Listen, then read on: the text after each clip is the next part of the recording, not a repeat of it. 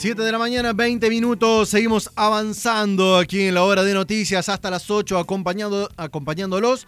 3516-450000 es el WhatsApp de la radio. Y hoy cambia un poquito el funcionamiento en eh, la ciudad de Córdoba y en gran parte de la provincia, porque ya comenzó a regir esta suerte de toque de queda desde las 20 horas, donde no se podrá circular, donde la recomendación fuertemente es permanecer en sus hogares desde las 20 eh, horas, decía, hasta las 6 de la mañana siguiente. Para analizar estas medidas, estamos ya conectados con eh, uno de los asesores del COE, del Centro de Operación de Emergencia de la provincia de Córdoba, el doctor infectólogo Ricardo Lamberghini, a quien le doy la bienvenida ya mismo. Doctor, el gusto de saludarlo, Jonathan Cloner de este lado. ¿Cómo le va? Buenos días. ¿Cómo te va, Jonathan? Muy bien, ahora viendo a ver cómo se va a comportar eh, la ciudadanía con estas medidas, ¿no? A partir de las 20 se debería cortar la circulación. ¿Cuál debería ser el efecto a partir de esto? ¿Realmente va a disminuir la serie de contagios que viene superando los últimos días ampliamente los mil contagios diarios?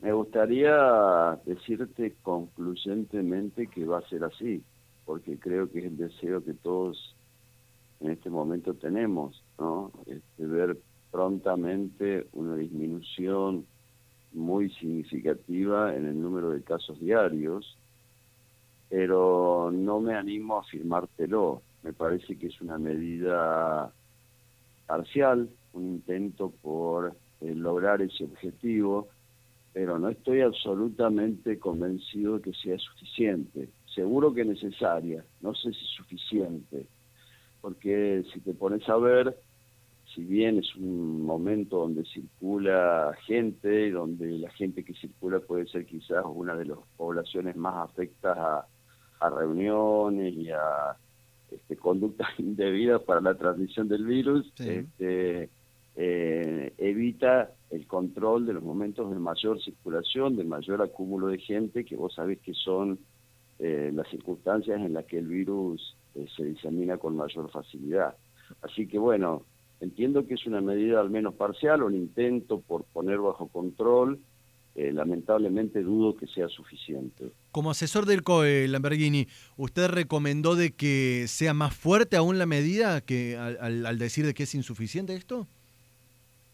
Bueno, nosotros somos un cuerpo de asesores, este, no, no hay una única palabra y los asesores somos eso. Nosotros lo único que hacemos es recomendar técnicamente lo que parece ser más apropiado.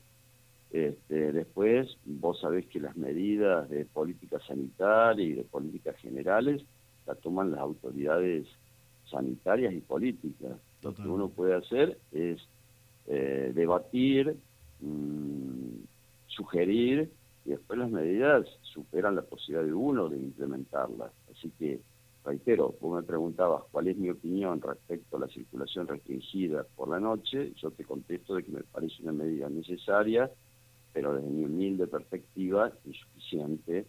Eh, mi, mi, sensación es de que el número de casos es tan importante, la circulación del virus tan generosa, y lo que es más importante, el sistema de salud eh, de la ciudad de la provincia está bajo tensión y la capacidad del sistema de salud de seguir receptando enfermos graves ha empezado a tener limitaciones.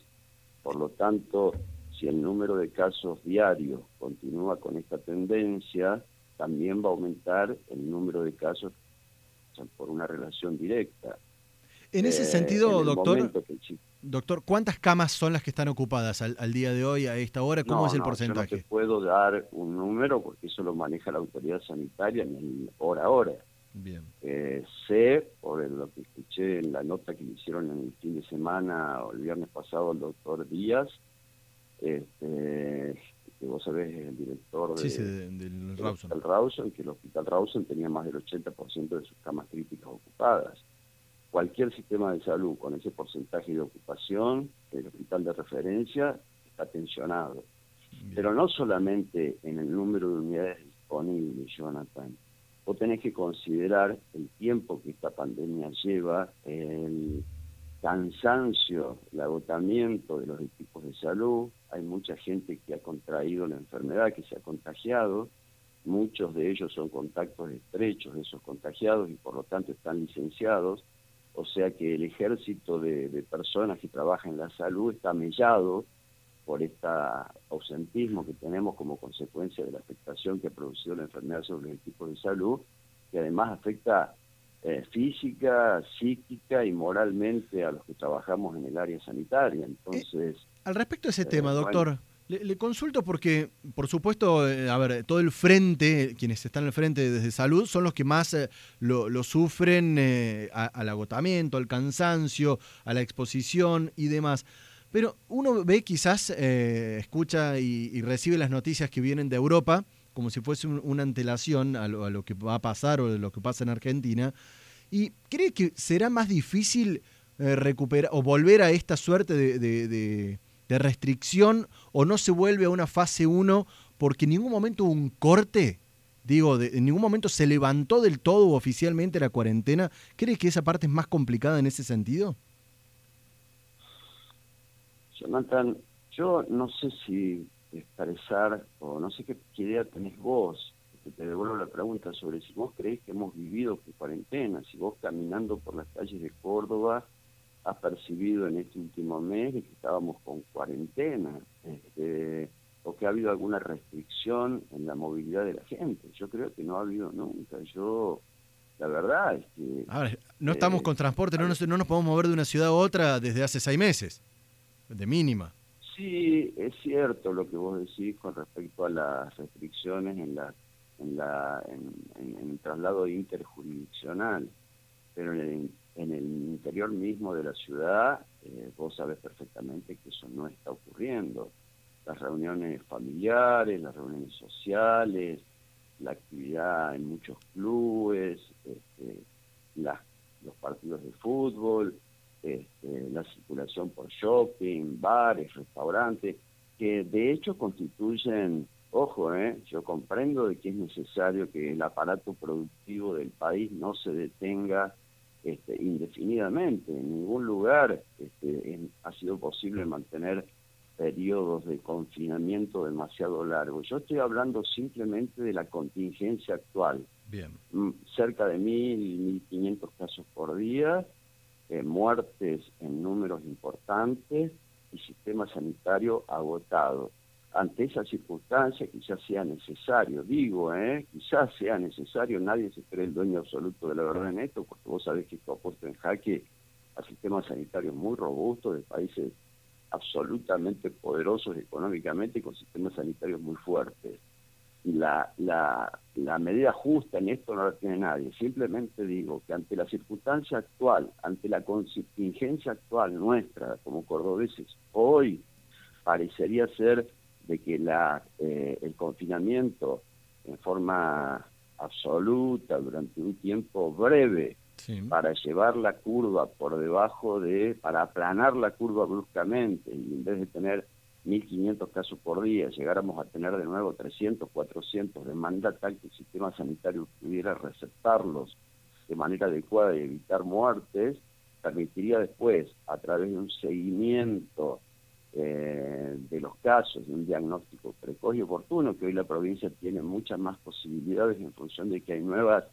eh, nuevos elementos del diagnóstico, de respuesta más rápida, que nos permite identificar más rápidamente a los contagiados, aislar a sus contactos y de esa manera interrumpir la cadena de transmisión, quizás sería una manera de empezar a eh, barajar y dar de nuevo, ¿se entiende? O sea, de forma tal que pudiéramos parar la tormenta en la que estamos metidos de una manera contundente y a posteriori empezar de nuevo con medidas que progresivamente permitieran aplanar la curva hasta el momento que pudiéramos lograr la ansiada inmunidad de rebaño, que vos sabés que para eso va a ser necesario indefectiblemente la llegada de la vacuna. Totalmente. Que tenemos a la vista, es decir, que no es una cosa que estamos esperando para dentro de tres años. Creo, hola. Sí, sí, sí, lo estoy escuchando. Que, que me parece que es una cosa que tenemos a mano, en proximidad. Este, hay tres o cuatro proyectos funcionando con buenos resultados con respecto a resultados eh, con respecto a, inmunidad y a pocos o ausentes efectos colaterales, así que yo creo que la vacuna va a estar entre nosotros dentro de poco tiempo. Ojalá Tenemos sea. que llegar ¿Eh? digo, ojalá así sea, sería interesante para poder eh, terminar, cortar con esto que nos está pegando todo. Doctor, le agradezco los minutos al aire, realmente muy claros los conceptos. Muchas gracias, que estés bien.